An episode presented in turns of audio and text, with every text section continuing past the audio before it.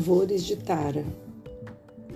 Homenagem à venerável Aratara, homenagem a Tara, a veloz e heróica, cujos olhos são como o clarão instantâneo de um trovão, e cuja face nascida da água surge do lótus, em floração de Avalokitesvara, o protetor dos três mundos. Homenagem a Tara, cuja face é como a união de cem luas cheias de outono, aquela que irradia a resplandecência da luz clara e esplêndida, da reunião de mil estrelas.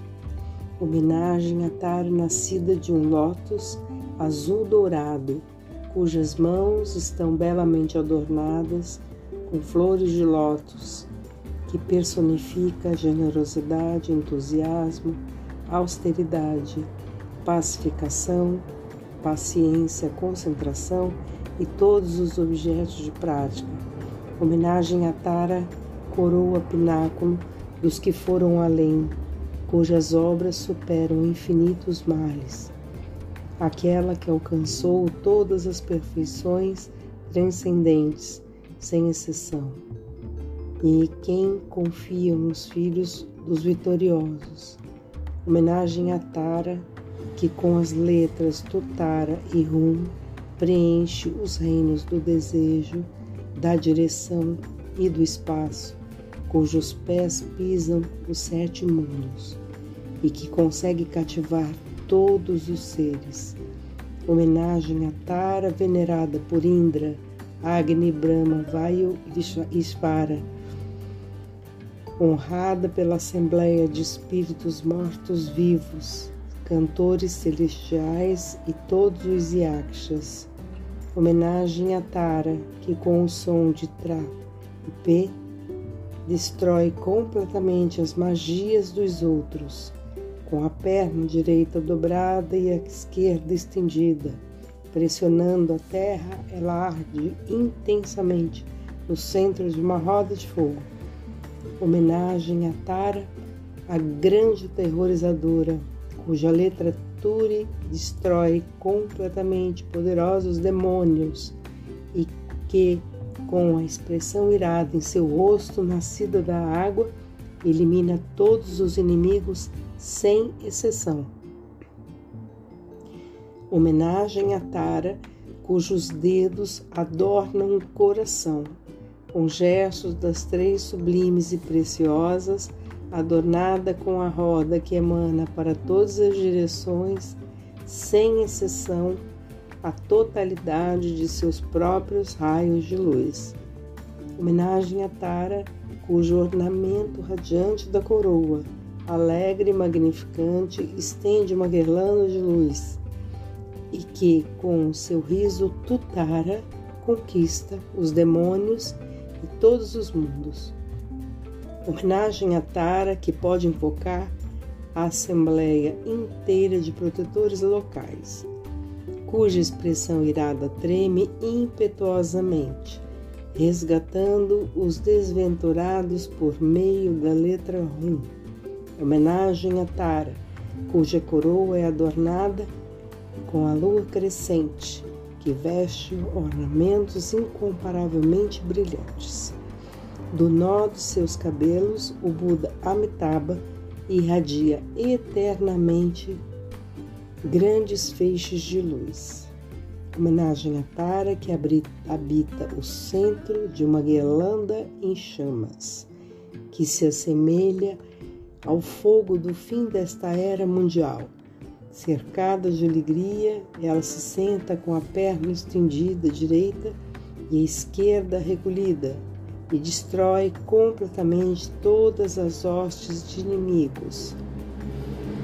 Homenagem a Tara, que comprimindo a terra com a palma da mão ao seu lado e pressionando o calcanhar, golpeia a terra com o pé. Com o fulgor irado de seus olhos, ela subjuga todos os sete níveis com a sílaba Rum. Homenagem a Tara, a feliz, a virtuosa, a pacífica, o próprio objeto da prática que passou além de sofrimento.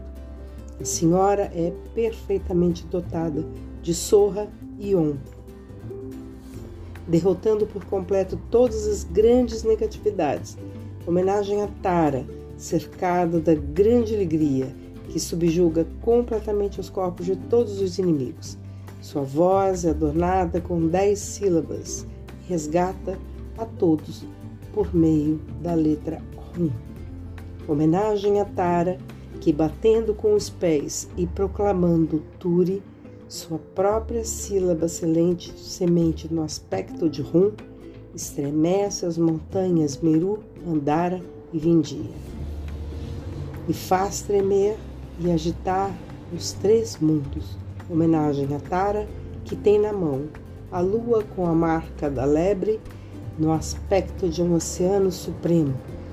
Ao proferir Tara duas vezes e a letra P, ela dissipa todos os venenos sem exceção. Homenagem a Tara, em quem confiam os reis dos deuses reunidos, os próprios deuses e todos os quinaras, cuja magnífica armadura concede alegria a todos, dissipando todas as disputas e maus sonhos. Homenagem a Tara, cujos dois olhos, o Sol e a Lua, irradiam luz clara e excelente. Ao preferir duas vezes Ara e Tutara, ela dissipa todas as violentas doenças da epidemia. Homenagem a Tara, adornada com as três essencialidades, perfeitamente dotada do poder da paz, aquela que destrói a hoste de maus espíritos, mortos, vivos e yakshas. Ó Turi, a mais excelente e sublime. Assim, se conclui este louvor do mantra raiz e eu lhe rendo 21 homenagens.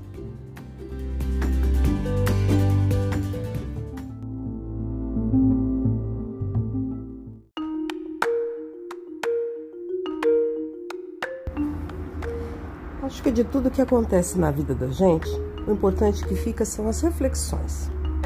O que a gente aprende com aquilo? que acontece. O que fica de experiência, o que fica de lição.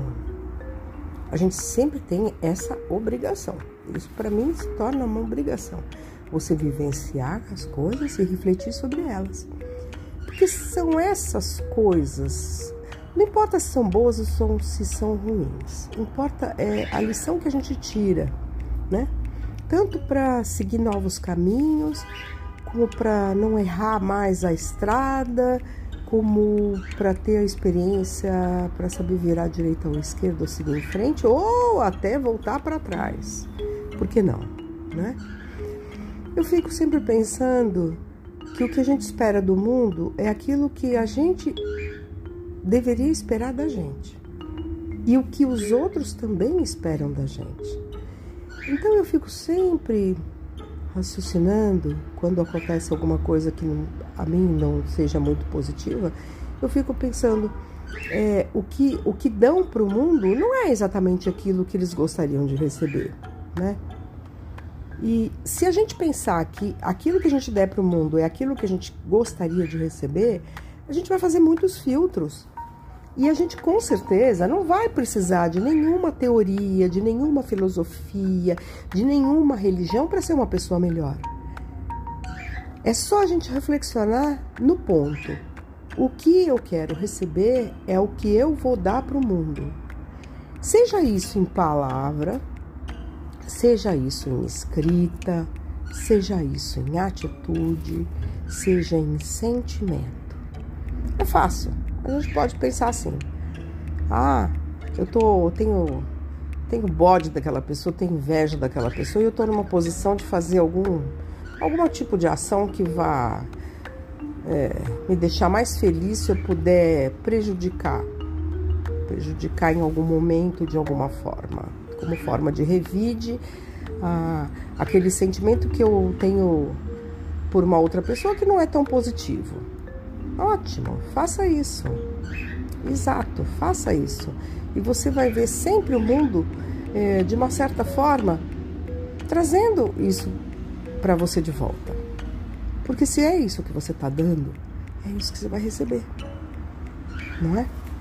Não se planta aquela velha história, né? Não se planta uma macieira achando que você vai colher tâmara, tampouco abacaxi. Então, a gente não precisa de nada complexo, sabe? Eu acho que tem. Nós estamos numa era de muita informação. Muita, muita, muita, muita informação. Tem tudo, tem live disso, tem zoom daquilo. É o tempo todo. E é um monte de livro, e tem download, tem livro em PDF, e tem isso e tem aquilo, e tem Google Machine Translate, mesmo para gente que não fala inglês ou outra língua. Então tudo está vindo muito rápido, mas não na velocidade que as pessoas conseguem depurar e filtrar e transformar em conhecimento. é um paradoxo, né? É um paradoxo isso. Nunca se teve tanta informação e tão pouco conhecimento, não é? E eu me foco muito é, porque agora a gente tem um bando de acesso a todo tipo de filosofia, de vida, religião ou não, religiosa ou não, caminhos espirituais que teoricamente deveriam fazer com que as pessoas bebessem 10, 10 ml e se tornassem pessoas boas. Ao contrário, isso não resolve absolutamente nada, porque toda transformação ela tem que ser interna. Eu como uma pessoa que pouco, posso falar que pouco entendo de psicanálise, mas a minha formação é, na, na academia foi voltada para ciências analíticas, é, eu não acredito em nada que seja venha de fora para dentro. As transformações são feitas de dentro para fora. E para ser de dentro para fora, elas têm que mexer nessas raízes. Tem que ir lá procurar onde é que está aquela erva daninha nascendo. Porque eu faço o mesmo comparativo como você arrancar do jardim aquelas ervinhas que estão nascendo. Você arranca ali, né? Na altura do solo, a raizinha dela tá lá dentro. Já já ela tá subindo de novo. Então, aparentemente, você, opa, limpou o jardim. Só que se você não cavucar, se você não cavucar e tirar o que tá embaixo, né? Que dá muito mais trabalho, claro que dá trabalho, porque você tem que cavucar, né? e cavucar nem sempre é muito fácil.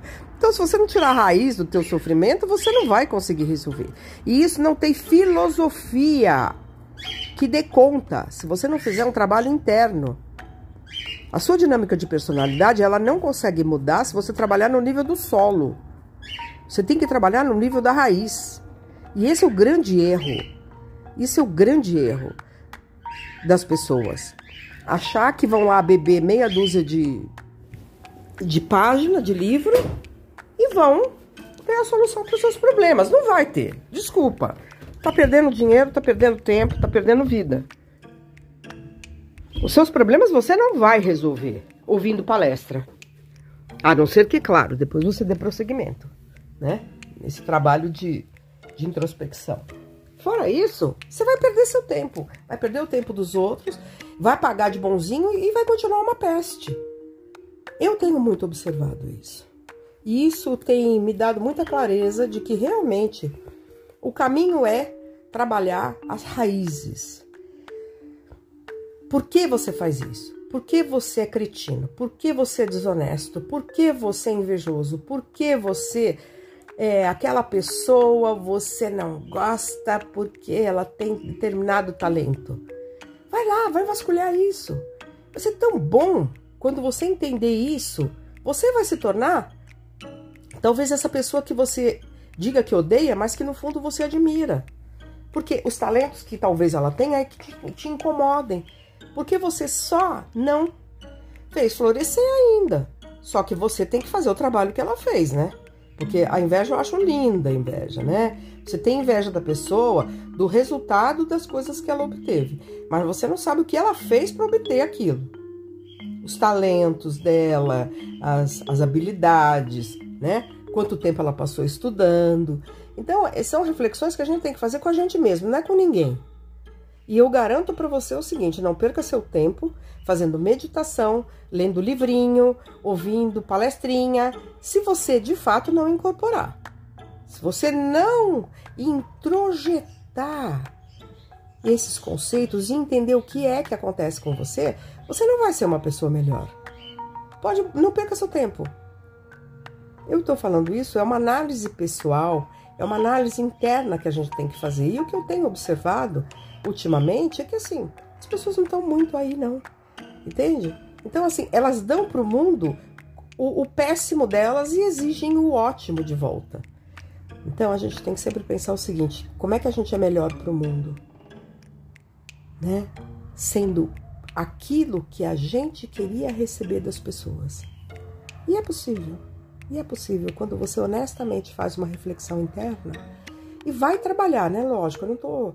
É, não é assim tão simples. Claro, vai trabalhar isso com um profissional, com um psicólogo, um psicanalista, né? E, e, vá, vá trabalhar essas raízes. Por que, que você tem esses sentimentos? Mas assim, o foco mesmo é a gente dar para o mundo aquilo que a gente quer receber. Aí dá certo.